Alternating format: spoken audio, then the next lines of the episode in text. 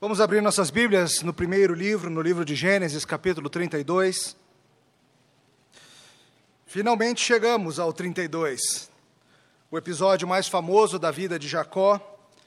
Estamos aí há diversos capítulos, diversas semanas, sistematicamente, sequencialmente, explorando a vida deste homem, desse que é nosso pai espiritual, assim como Abraão, assim como Isaac. Gênesis 32, nós vamos tratar nessa manhã do capítulo inteiro, mas nesse momento vamos ler apenas até o verso 23. Acompanhe com fé a leitura da palavra do Senhor. Este não é um livro comum, este é o livro inspirado por Deus para a instrução do seu povo. Assim diz o Senhor: Também Jacó seguiu o seu caminho, e anjos de Deus lhe saíram a encontrá-lo. Quando os viu, disse: Este é o acampamento de Deus e chamou a aquele lugar Manaim. Então Jacó enviou mensageiros adiante de si a Esaú, seu irmão, à terra de Seir, território de Edom, e lhes ordenou: Assim falareis a meu senhor Esaú: Teu servo Jacó manda dizer isso. Como peregrino morei com Labão, em cuja companhia fiquei até agora. Tenho bois, jumentos, rebanhos, servos e servas. Mando comunicá-lo a meu senhor para lograr mercê à sua presença. Voltaram os mensageiros a Jacó, dizendo: Fomos a teu irmão Esaú. Também ele vem de caminho para se encontrar contigo, e quatrocentos homens com ele. Então Jacó teve medo e se perturbou. Dividiu em dois bandos o povo que com ele estava, os rebanhos, os bois e os camelos, pois disse: Se vier Esaú a um bando e o ferir, o outro bando escapará. E orou Jacó: Deus de meu pai Abraão, Deus de meu pai Isaque, Ó Senhor, que me disseste: torna a tua terra e a tua parentela, e te farei bem. Sou indigno de todas as tuas misericórdias e de toda a fidelidade que tens usado para com teu servo. Pois apenas com o meu cajado atravessei este Jordão, já agora sou dois bandos. Livra-me das mãos de meu irmão Esaú, porque eu o temo, para que não venha ele matar-me e as mães com os filhos. E disseste: Certamente eu te farei bem e dar-te-ei a descendência como areia do mar, que pela multidão não se pode contar. E tendo passado ali aquela noite, separou do que tinha um presente para seu irmão Esaú: duzentas cabras e vinte bodes, duzentas ovelhas e vinte carneiros, trinta camelas de leite com suas crias, quarenta vacas e dez touros, vinte jumentas e dez jumentinhos. E entregou-os às mãos dos seus servos, cada rebanho à parte, e disse aos servos: Passai adiante de mim, deixai espaço entre rebanho e rebanho. Ordenou ao primeiro, dizendo: Quando Esaú, meu irmão, te encontrar e te perguntar de quem és, para onde vais, de quem são esses diante de ti, responderás: São de teu servo Jacó. É presente que ele envia a meu senhor Esaú. E eis que ele mesmo vem vindo atrás de nós. Ordenou também ao segundo, ao terceiro e a todos os que vinham conduzindo os rebanhos: Falareis desta maneira, Esaú, quando vos encontrares com ele. Direis assim: Eis que o teu servo Jacó vem vindo atrás de nós, porque dizia consigo mesmo: Eu o aplacarei com o presente que me antecede. Depois o verei, porventura me aceitará a presença. Assim, passou o presente para diante dele. Ele, porém, ficou aquela noite no acampamento. Levantou-se naquela mesma noite, tomou suas duas mulheres, suas duas servas, seus onze filhos e transpôs o val de Jaboque. Até aqui a palavra do Senhor, depois continuaremos na leitura. Oremos. Obrigado, Senhor, pelo registro inspirado, histórico, dessa ocasião especial em que o Senhor tratou com teu servo. Nós pedimos que nessa manhã nos ajude a entender a importância destes eventos para nós e que sonde nossos corações com teu Santo Espírito e nos transforme pela poderosa palavra do Senhor. No nome de Jesus. Amém. José Doroteu Arango Arambula. Já ouviu falar? Talvez você o conheça ou já tenha ouvido falar dele pelo nome, pelo apelido que ele é mais conhecido, Pancho Villa, um famoso general revolucionário mexicano do início do século XX. É dessas figuras lendárias, cheia de mito e história acerca dele. É um desses que, estranhamente, embora um bandido e mau caráter em muitos aspectos, acabou na história sendo visto por muitos como um herói que lutava pelo povo. Há histórias terríveis de como ele mandava fuzilar os seus subordinados sem direito à defesa, histórias de abuso de poder, maus tratos aos que não se alinhavam a ele. É um desses em que a imagem pública não corresponde à realidade. Alguém que parece ser uma pessoa, mas que na realidade é outra. A questão da identidade de Panchovilha fica ainda mais peculiar. No livro do Leandro Narlock, Guia Politicamente Incorreto da, da, da, História da América Latina, ele conta uma história muito interessante sobre Villa. Recomendo o livro. Villa era essa figura emblemática no México e muitos nos Estados Unidos estavam enamorados do que se passava, ou supostamente se passava ali depois da fronteira. Hollywood resolveu fazer um filme sobre a vida dele, sobre a luta dele, com ele ainda vivo. Várias mudanças, entretanto, na história tinham que ser feitas para que o povo americano gostasse mais. Por exemplo, a origem dele foi transformada para se tornar uma origem heróica, envolvendo libertar a irmã dele, que havia sequestra, sido sequestrada, etc. Deixa eu ler para vocês aqui um trechinho do livro em que o Leandro Narlock conta para gente sobre como foi feito o filme. As cenas de Pancho, quando jovem, foram interpretadas por um ator famoso de Hollywood, Raul Walsh.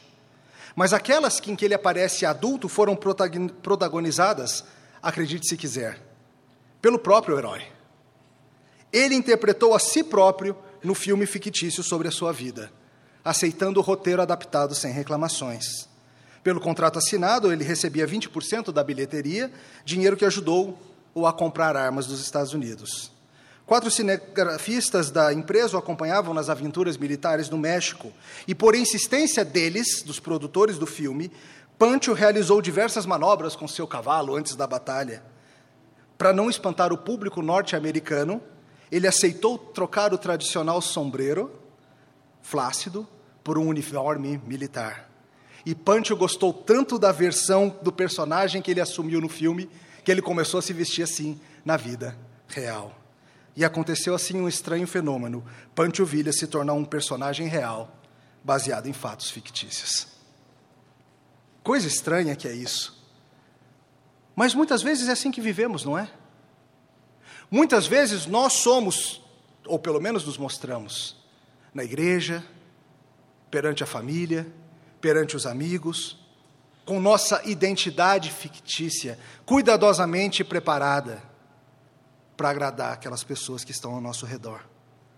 Muitas vezes nós não mostramos quem nós somos. Nós baseamos a nossa vida real numa performance imaginária de quem deveríamos ser. Nós somos mestres do disfarce, na verdade. Qual é o teu nome de verdade? Quem é você de verdade? Você é quem você se mostra?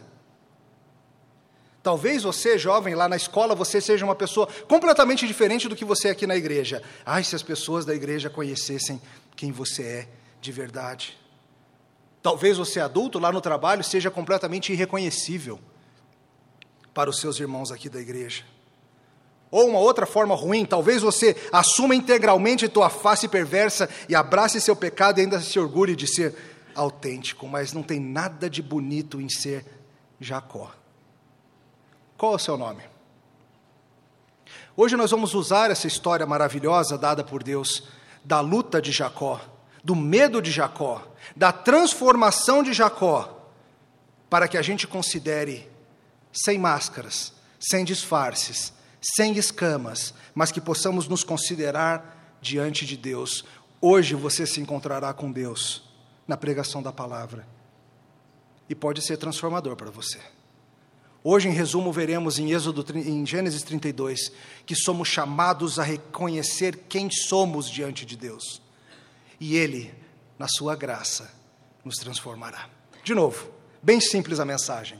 Somos chamados a reconhecermos quem somos diante de Deus e Ele, na sua graça, nos transformará. Vamos ver isso em duas partes. Primeira coisa para investigar hoje de manhã é o seguinte: nas situações difíceis da vida, nosso coração é revelado. Recapitulando, nas últimas semanas a gente está investigando os eventos da saída de Jacó de Padã Arã. Lembre-se, ele passou 20 anos trabalhando para o seu tio, sogro, casando com duas mulheres, tendo uma penca de filhos, e Jacó, enfim, nos últimos anos começou a prosperar financeiramente pela mão de Deus. E você se lembra, talvez, da última semana, em que vimos como isso causou ciúmes no seu sogro, ciúmes nos seus cunhados. E a coisa começou a ficar perigosa para Jacó. E Deus avisou Jacó: está na hora de voltar. Regresse à terra do teu pai, regresse à terra do teu avô. É hora de voltar para a terra prometida. E nós vimos na semana passada Jacó saindo com sua família, com suas posses, vimos a perseguição que Labão fez atrás dele, Labão tentando encontrá-lo, tentando pegá-lo. Vimos Deus protegendo a vida de Jacó contra Labão, e vimos a história terminar com Jacó e Labão fazendo uma aliança, estabelecendo um altar para que servisse de fronteira entre os dois, um pacto de não agressão e respeito mútuo, simbolizado por aquele pequeno memorial.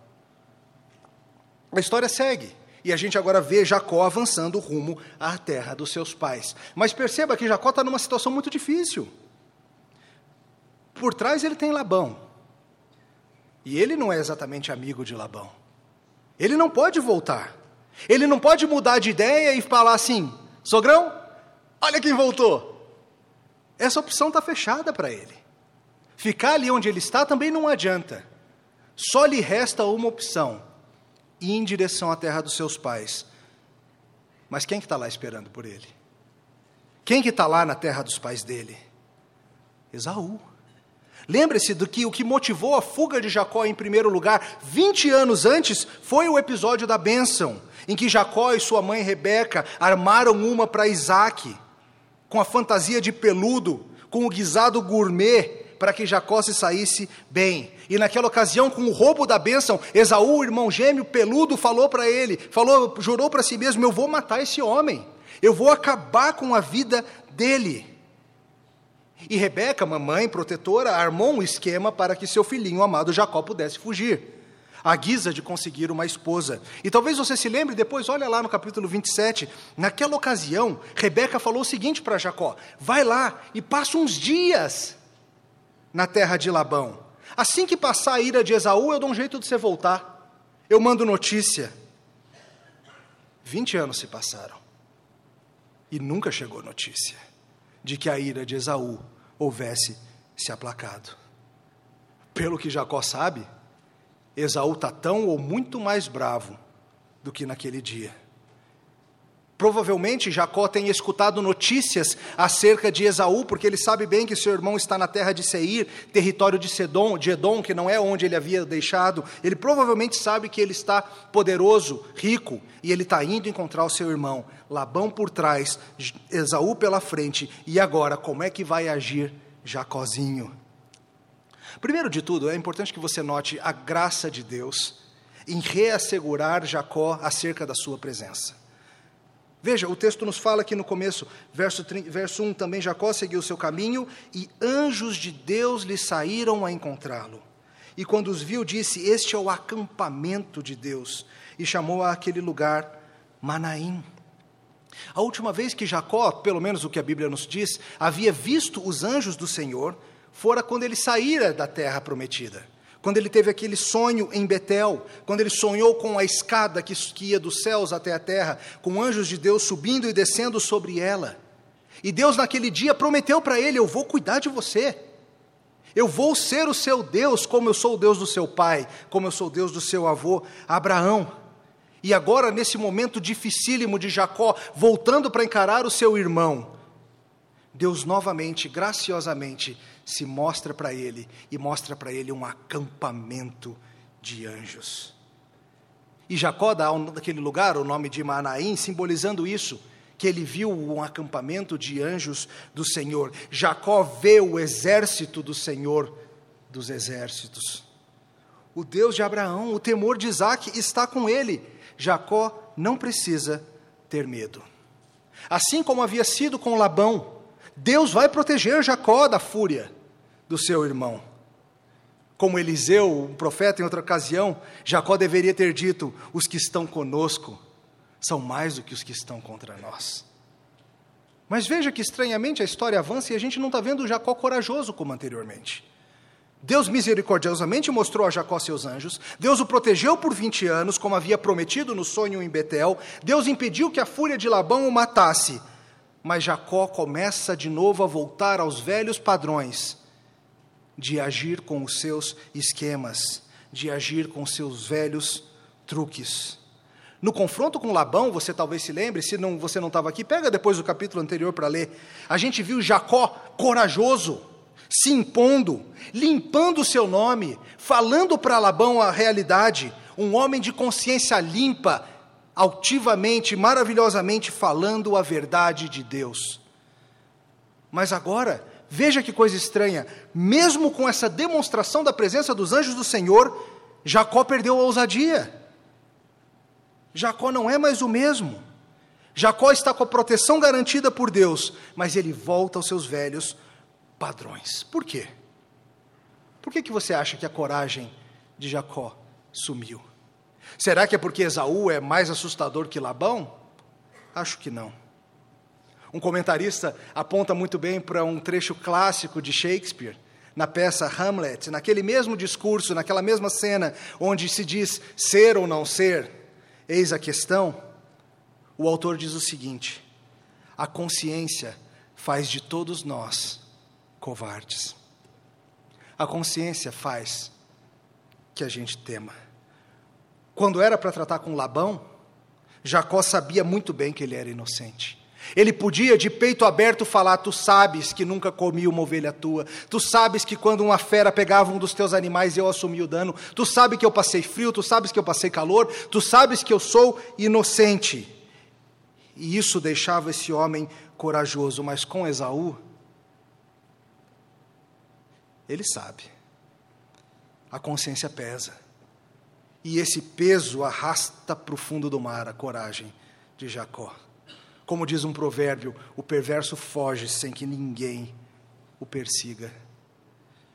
Uma coisa é a gente crer, Deus vai estar comigo, pois estou certo nessa situação. Outra coisa é a gente entender que na graça dele, Deus pode nos amparar, mesmo quando estamos em erro. Que diferença faz a consciência tranquila? E Jacó arma esse esquema para tentar acalmar a ira de Esaú e salvar a sua pele, salvar as suas coisas. Ele tem um plano. Jacó sempre tem um plano, já percebeu isso, né? O plano dele talvez tenha sido elaborado ao longo dos últimos anos. Primeiro de tudo, ele precisa testar as águas.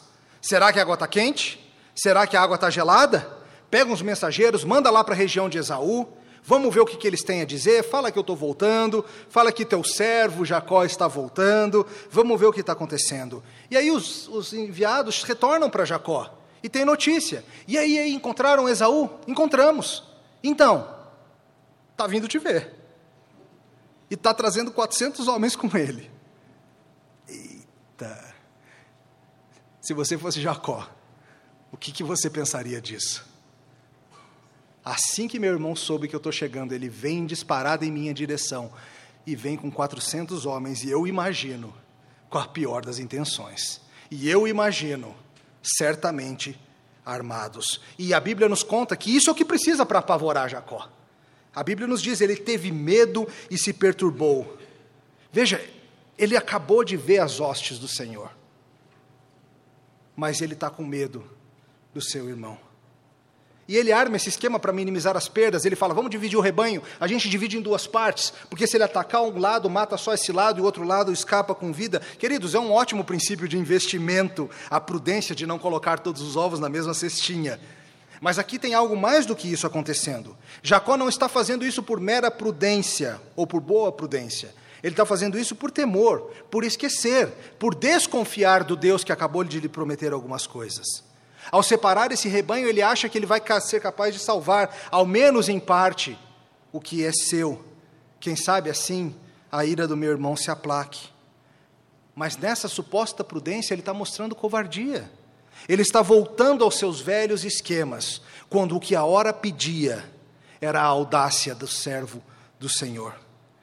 O Dr. James Boyce, um pregador falando sobre isso, disse o seguinte: quando nós olhamos para Deus, nós somos fortalecidos e agrupamos as nossas forças. Mas quando olhamos para longe de Deus, nós nos percebemos fracos e nós acabamos nos enfraquecendo ainda mais. Irmãos e irmãs, boa parte das atitudes que nós temos, boa parte das atitudes que enfraquecem nossas situações, tem a ver com não agirmos em confiança, em obediência à vontade declarada de Deus mas a buscarmos o menor dos males dentro da situação difícil que nos metemos. É o que Jacó está fazendo. Como é que eu vou minimizar as perdas nessa situação? Não tenho escapatória. Não tem jeito. E a gente fica achando que o nosso caminho vai ser melhor de um jeito ou de outro. Achamos que o nosso caminho vai ser o melhor quando há um caminho que é dado pelo Senhor, que pode ser mais difícil, sim, mas que tem que ser tomado em fé. Deus deu para ele a visão de Manaim. Ele deveria ter com isso tido a coragem para ir corajosamente enfrentar o seu irmão e sim lidar com as consequências daquilo que aconteceu anos antes. Sim, ele pecou, mas ele está com o Deus do seu pai. Nós somos assim muitas vezes, na verdade. Nós cremos na sabedoria de Deus. Nós cremos que Ele é poderoso para mudar a nossa situação. Mas na hora H, quando a dificuldade da vida vem, a gente fraqueja. A gente quer dar o nosso jeitinho. A gente quer minimizar o dano. A gente quer encontrar uma saída que não seja de obedecer a Deus, porque essa parece doer demais. Quando nós enfrentamos dificuldades, queridos, aí é que a nossa teologia se mostra como ela realmente é. Quando enfrentamos dificuldades, principalmente se sabemos que temos parcela de culpa na história, aí nossa teologia nos falha e somos expostos como crentes de meia tigela que nós somos, muitas vezes. Quantas vezes a gente, cada um de nós, já disse crer na soberania, na providência, na bondade, na santidade de Deus, mas basta a coisa apertar que as nossas ações mostram quem nós somos. E o personagem fictício que estamos vivendo é exposto. Esse é Jacó agora. E Jacó tem um plano.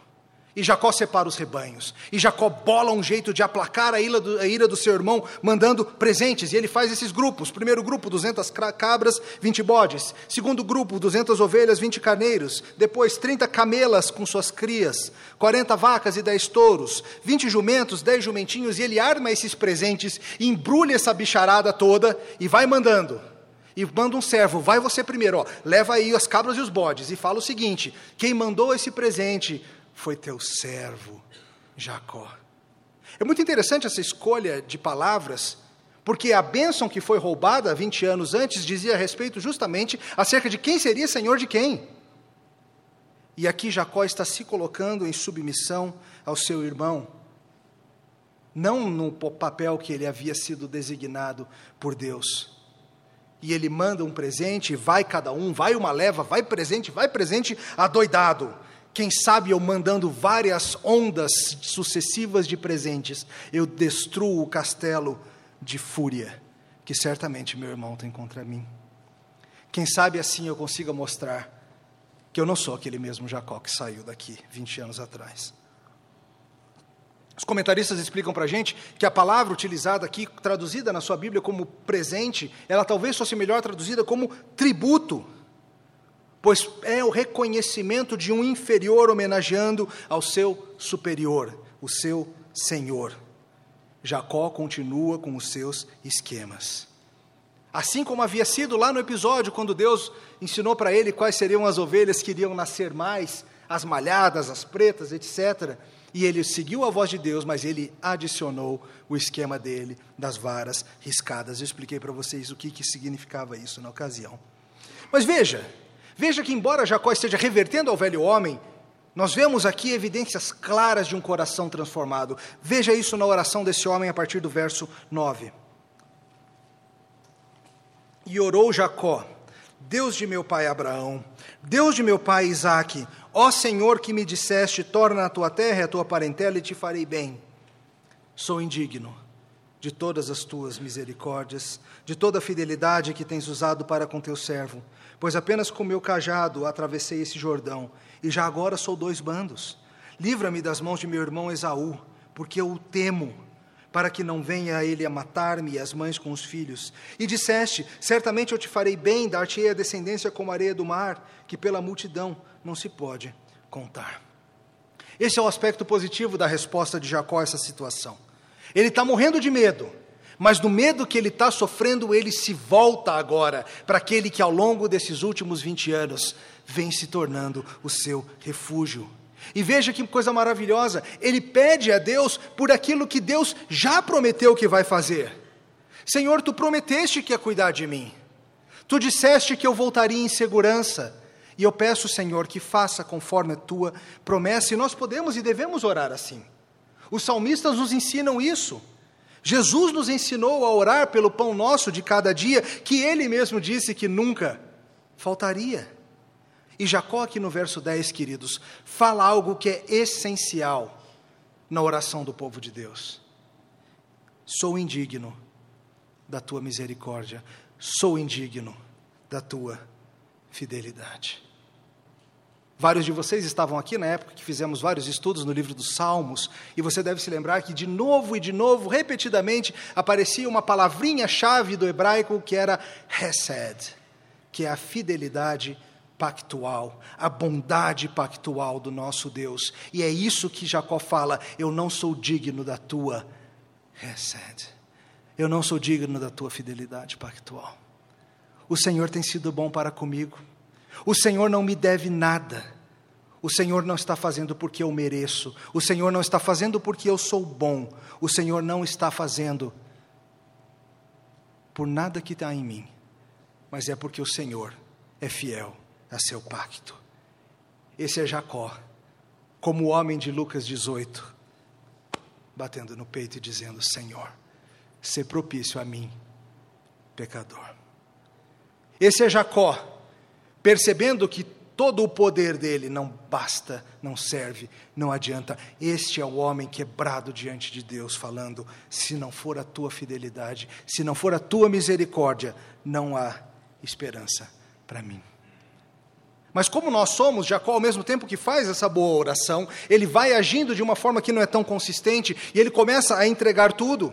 Ele sai rodeado de família, rodeado de bens, de animais, de coisas, de servos, mas ele começa a dispensar tudo com a esperança de que talvez assim ele salve a sua vida, e ele vai mandando embora a sua riqueza, até que fica somente ele e sua família, e logo nem mesmo a sua família.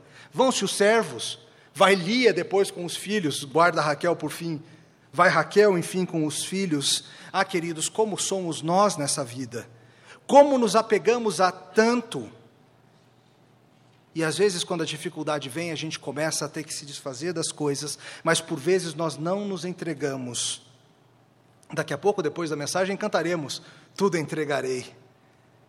Mas tantas vezes nós queremos nos apegar àquilo que consideramos precioso, queremos colocar limites para a ação de Jesus Cristo em nossas vidas. E Deus nos coloca em situações em que somos forçados a largar tudo e nos mostrarmos quem somos diante deles. Sobrou você, Jacó. Só ficou você. Foi-se tudo. Teus animais já foram, tua família foi adiante. Agora é contigo, Jacó. Será que Jesus vai se ater aos limites do que você acha próprio, ou será que Jesus vai se meter na tua vida e bagunçar aquilo que você não queria que ele mexesse? Qual é o seu nome? E assim a gente vai para o nosso segundo ponto.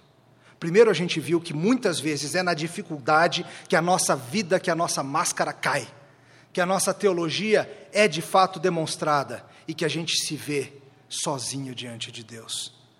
Segundo ponto, devemos, diante do nosso Deus, reconhecer quem somos e assim seremos transformados. Acompanhe a história a partir do verso 22. Levantou-se naquela mesma noite, tomou suas duas mulheres, suas duas servas, seus onze filhos e transpôs o val de Jaboque. Tomou-os e fê-los passar o ribeiro, fez passar tudo o que lhe pertencia, ficando ele só.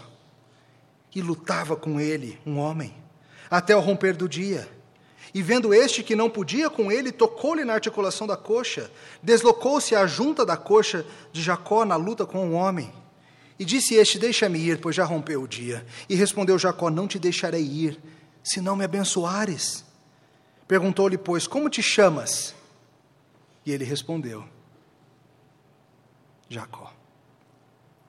Então disse: Já não te chamarás Jacó, e sim Israel, pois como príncipe lutaste com Deus e com os homens e prevaleceste. Tornou Jacó, dize, rogo-te, como te chamas? Respondeu ele, por que perguntas pelo meu nome? E o abençoou ali. E aquele lugar chamou Jacó Peniel, pois disse: Vi a Deus face a face, e a minha vida foi salva. Nasceu-lhe o sol quando ele atravessava Peniel e manquejava de uma coxa. Por isso os filhos de Israel não comem até hoje o nervo do quadril na articulação da coxa, porque o homem tocou a articulação da coxa de Jacó no nervo do quadril. Jacó fica sozinho, e aqui nós chegamos então a esse famoso episódio da luta de Jacó com o anjo do Senhor. Jacó orou a Deus, Jacó pediu a Deus que o livrasse, e Deus vai fazer. Deus vai agir em fidelidade pactual e misericórdia pactual, mas Deus vai fazer muito mais do que Jacó imagina. Como diz um comentarista, não é Esaú que pode impedir Jacó de entrar na terra prometida. Só Deus pode fazer isso. Não é Esaú que Jacó devia temer mas a Deus. E Jacó pega a sua família e transpõe a Val de Jaboque. Val é, Val é um lugar mais rasinho, onde dá para passar as pessoas e os animais a pé. E ele manda a família toda e ele fica sozinho. Tem um rio no caminho, ele passa o pessoal. E note que o texto nos diz que ele faz isso ainda de noite. Certamente agoniado, não aguentou nem esperar o raiar do dia. Vamos lá, vamos lá, todo mundo acordado, todo mundo filharada, vamos atravessando o rio. E ele fica sozinho no escuro no caminho. Então, subitamente, ele é atacado. Ele não sabe quem, ele não sabe porquê, ele não sabe o que está acontecendo. Sabe quando você está no escuro? sozinho e você está às vezes voltando para casa, ou então você está indo em direção ao seu carro e você escuta um barulho e os seus instintos ficam completamente alertas.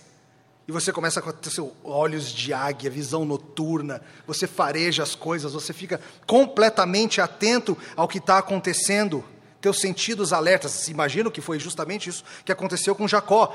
De repente alguém pega ele e começa a lutar com ele. Um homem puxa ele para brigar. Alguns de vocês já estiveram em lutas. Alguns de vocês fazem isso por esporte. Outros de vocês tiveram em lutas não por esporte.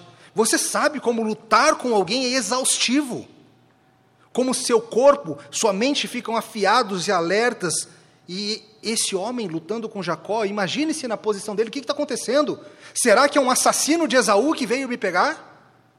Será que é um assassino de Labão que veio me pegar? Será o inimigo de nossas almas? que veio me pegar? E o texto nos diz que era um homem, alguém em forma humana, mas à, medida que investigamos a palavra de Deus, nós chegamos a uma verdade assustadora. Esse homem que está pegando Jacó para lutar não é um mero assassino da parte de Esaú, não é nem mesmo o inimigo de nossas almas. Oséias 12,4, descrevendo essa situação, a Bíblia diz: No ventre Jacó pegou o calcanhar do seu irmão e no vigor da sua idade lutou com Deus. Lutou com o Senhor e prevaleceu. Chorou e lhe pediu mercê em Betel. Achou a Deus e Deus falou conosco.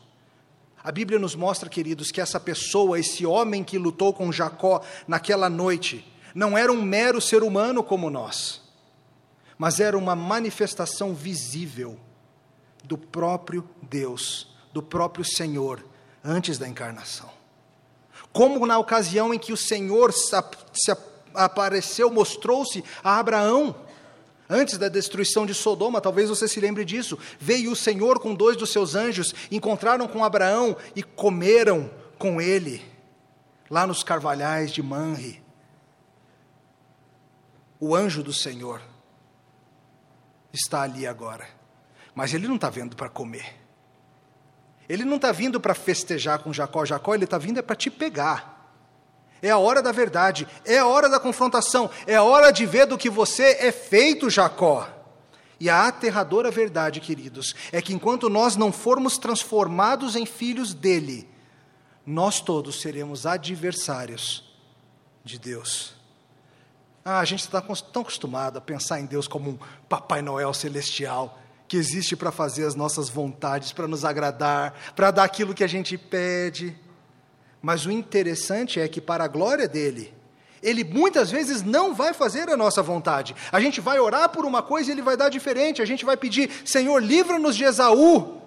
E ele vai vir pegar a gente no meio da noite para lutar conosco.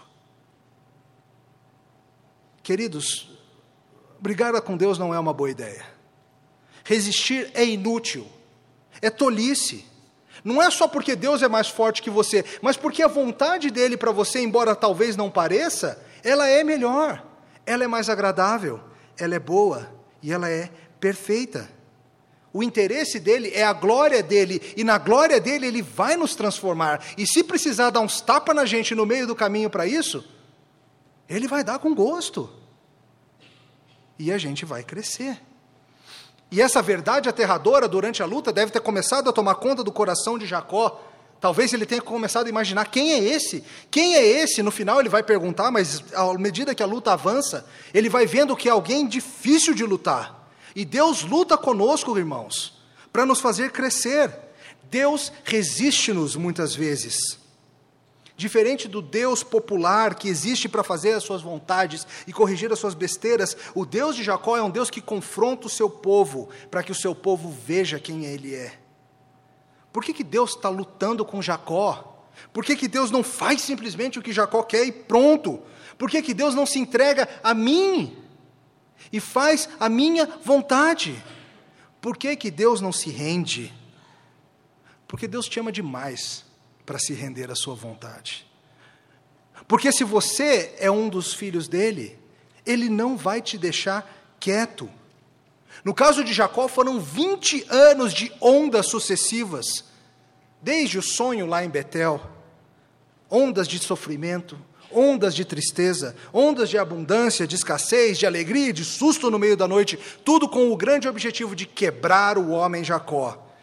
Contigo não precisam ser 20 anos. Você pode se render agora, com alegria reconhecendo quem você é.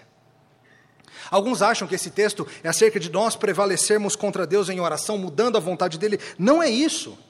A parte do pedido que ele faz é apenas o final da história, não, não deixo isso e não me abençoar. É muito mais que isso. É acerca de Deus usando a luta para mostrar para Jacó e mostrar para a gente a essência de quem nós somos. Qual é o seu nome? Não é Jacó que vai lutar com o anjo, agarrar o anjo e não deixar subir. É Deus que vai agarrar Jacó e vai dar-lhe uma surra para ele ver quem ele é. É Deus que vem pegar Jacó no meio da noite. E a luta segue. E a Bíblia nos conta que Jacó luta ferozmente. Jacó já teve muitas noites dormidas ao relento, Jacó já cuidou de muito animal, Jacó não é um fracote, Jacó vai lutar com esse anjo do Senhor, e o anjo vai vendo a ferocidade daquele homem que não vai desistir. O texto diz algo que é um tanto estranho: que o anjo do Senhor não podia com ele. Como assim? Ele não é, não é Deus? Como que ele não pode com Jacó? A melhor explicação que eu encontrei foi um comentarista Belcher que fala de uma maneira maravilhosa que nos lembra de fatos posteriores a esse acerca do mesmo anjo do Senhor. Ele diz assim: uma forma de explicar é que Deus se humilha e encontra Jacó nos seus termos. Deus se rebaixa ao nível da criatura para, se, para lidar com a criatura. E no caso de Jacó, para levá-lo até o final das suas forças. Se Deus usasse o seu poder, não ia ter luta. Mas Ele quer que Jacó lute. Ele quer que Jacó se esforce, ele quer que Jacó canse, ele quer Jacó esgotado. E o anjo do Senhor, enfim, quando Jacó está esgotado, faz algo para pôr um fim na batalha, para que o conflito cesse. Ele fere a articulação da coxa de Jacó, aqui onde a perna se junta com a bacia. Deus fere Jacó por amor.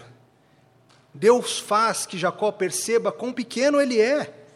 Jacó sabia que a situação estava feia, Jacó sabia que a coisa não estava boa para o lado dele, mas agora ele perde a própria mobilidade, ele perde a capacidade de lutar. Deus o fere para que ele veja que os esquemas dele não triunfarão. Qual é o seu nome? James Boyce de novo diz: Deus por vezes se torna nosso antagonista poderoso para derrotar o nosso ser e destruir o poder do pecado. Todos nós já nos achamos lutando com Deus. Todos nós já lutamos, pois queríamos que a vida andasse de um jeito e Deus não deixava. E Deus não fez o que eu mandei ele fazer. Quando a gente deseja que Deus nos abençoe, mas que a gente não quer seguir no caminho que ele manda. E por misericórdia dele nós não encontraremos paz enquanto andarmos longe dele. Felizmente, Deus não nos deixa em paz no nosso pecado. Seria terrível, seria desamor, se Ele permitisse que nós seguíssemos em paz no caminho da nossa morte. Meu irmão, minha irmã, não fique lutando. Não fique lutando, você não precisa esperar que sua articulação da coxa seja ferida. Você pode se entregar hoje. Você não precisa esperar cicatrizes que vão te marcar para a vida toda. Jacó, ferido, fala: Não vá embora sem me abençoar, não vou deixar. Veja, Jacó é incapaz de segurar o homem. Não é que ele agarrou o anjo, é que Jacó agora sabe quem é, sabe que perdeu, sabe que é incapaz, mas clama, me abençoe antes de ir. Queridos, nas Escrituras, quando alguém pede para que o outro o abençoe, é um reconhecimento da superioridade daquele outro. Jacó, ao pedir a bênção do anjo do Senhor, está reconhecendo que ele é inferior, que ele é pequeno, ele quer que Deus o abençoe. Se é de Deus, ele quer até a mesma ferida como disse Jó em outra ocasião, um que também apanhou muito, ainda que ele me mate, eu esperarei nele. Ainda que o caminho dele seja a morte, ainda que para isso fira a minha coxa, ainda que para isso me pegue de noite e me deixe esgotado, eu quero a tua bênção, Senhor. Seja bem-vindo, Jacó. Você finalmente venceu. Não foi tua malandragem, não foi tua esperteza, não foi tua fantasia de peludo, não foi nem mesmo teus 20 anos de trabalho duro e honesto. Foi perdendo a tua vida que você a encontrou. Foi se reconhecendo pequeno que você vai finalmente receber a bênção do Senhor. Como a mulher sirofenícia aquela vez falando com Jesus e se reconhecendo uma pequena e merecedora falando: Eu aceito até as migalhas, Senhor. Essa santa petulância gerada pela fé. Me abençoe, tu és maior do que eu. Qual que é o teu nome? E nessa pergunta é a do, está a dobradiça da vida desse homem e de nós, descendentes dele. Qual é o teu nome? E ele, ferido, suado, sofrido, no meio da madrugada, com o sol raiando, admite finalmente: Eu sou Jacó. Eu sou o enganador. Eu sou o pegador de calcanhar. No val de Jaboque, Jacó encontra a vida. E Deus fala para ele: Não mais. Não mais, Jacó. Daqui para frente serás Israel e num amanhecer, num rio distante, nasce o povo de Deus. Quando o povo de Deus se reconhece pequeno, fraco, ferido. Teu nome agora é Israel, e é um pouco estranho o que ele fala, pois tu lutaste contra homem e contra Deus e prevaleceste. Como assim? Foi Jacó que ganhou a briga, mas ele saiu ferido. Novamente, a ideia bíblica é muito interessante. Sempre que nós temos esses nomes terminados em, em El, eles dizem respeito à ação que Deus está fazendo. Por exemplo, Daniel, Deus julga, não é que Deus é julgado. Samuel, Deus ouviu, não é que Deus foi ouvido. Israel, vem, a palavra hebraica está ligada a lutar, prevalecer contra Deus. Mas estranhamente, dessa vez, parece que foi o homem que lutou e prevaleceu, e não Deus no seu propósito que prevaleceu. O que está acontecendo aqui? A gente precisa entender, queridos, o que significa vitória, prevalecimento no contexto espiritual. Jacó não prevaleceu no sentido de que ele era mais forte que Deus. Jacó não prevaleceu no sentido de que ele fez com que Deus se dobrasse perante a sua vontade. Ele prevaleceu porque finalmente ele encontrou a sua vida. Ele venceu por meio de perder. Deus não perdeu, Deus triunfou, e o triunfo de Deus envolve fazer com que Jacó, aquele enganador, finalmente se torne um filho dele. Como um autor explica, Jacó roubou a bênção de Esaú, mas perdeu a boa vontade de Esaú.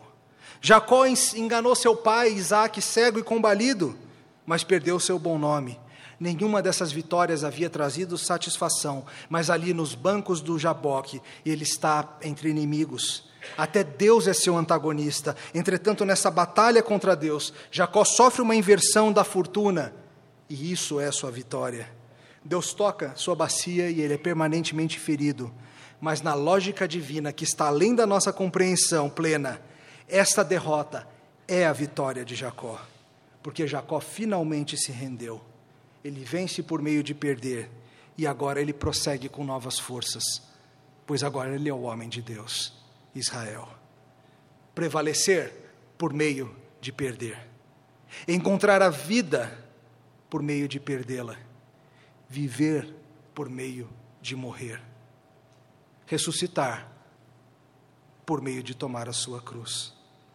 Queridos, é apenas quando, nos, apenas quando nós encontramos em Cristo a nossa vida, quando nós a perdemos na cruz que nós encontramos. Jacó saiu vencedor não é porque ele é mais forte que Deus, Deus facilmente poderia devastá-lo, mas ao reconhecer quem ele é, e clamar a Deus que Deus o abençoe, ele se agarrou em fé àquele que é maior do que ele.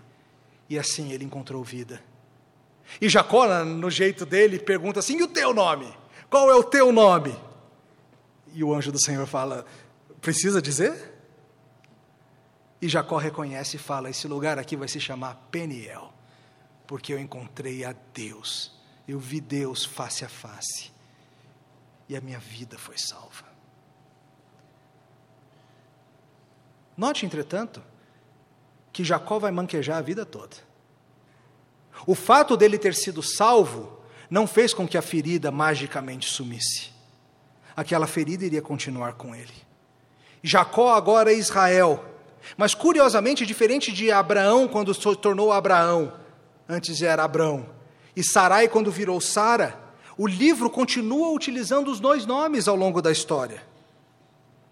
Porque nesse caso, a transformação espiritual significada na mudança de nome é real, mas continua, como a nossa salvação. A salvação começa, mas ela continua em santificação. Jacó já foi redimido, mas ainda não. Ao longo da vida, ele será às vezes chamado Jacó, às vezes chamado Israel, até que um dia ele seja apenas Israel, que nem nós, Jacó é Israel. E assim termina a história de hoje com Jacó sozinho, manquejando, ferido. Mas não é de maneira nenhuma uma imagem triste. Essa é a mais linda imagem. É a imagem de um enganador, de um pecador transformado por seu redentor pactual. Um homem que agora mostra as feridas. Um homem que, desesperando de si mesmo pela fé, foi abençoado por Yahvé.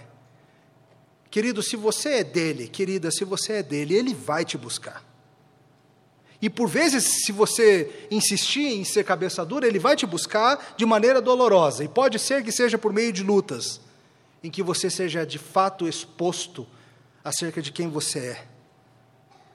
Nosso pecado, nosso coração, nossa identidade serão expostos diante de Deus, diante de nós mesmos. E se você reconhecer quem você é, querido, a promessa de Jesus Cristo, se você reconhecer que você é pecador precisando de salvação, a promessa dele é maravilhosa de que ele não te lançará fora. Essa história fez com que os descendentes de Jacó nunca mais comessem o nervo do quadril da articulação da coxa, em honra e lembrança ao dia em que Deus lutou com Israel. E essa história, queridos, aponta para uma outra refeição também. Não uma que nós não fazemos, mas uma que nós fazemos e faremos hoje à noite uma em que descendentes do novo Israel comem pão e vinho em honra a uma outra luta. Pois Jesus Cristo, nosso redentor, depois, anos depois, assumiu ele mesmo o papel de Jacó e enfrentou na cruz do Calvário uma dor, uma luta incompreensível para nós, sofrendo ele o dano físico e espiritual de ser Jacó em teu lugar e na cruz do Calvário nasceu Israel de uma vez por todas.